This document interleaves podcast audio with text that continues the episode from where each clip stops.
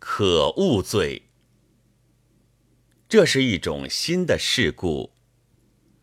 我以为法律上的许多罪名都是花言巧语，只消以一语包括之，曰可恶罪。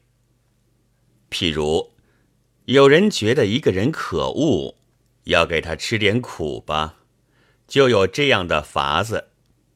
躺在广州，而又是清党之前，则可以暗暗的宣传他是无政府主义者。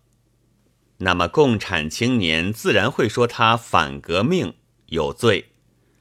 若在清党之后呢？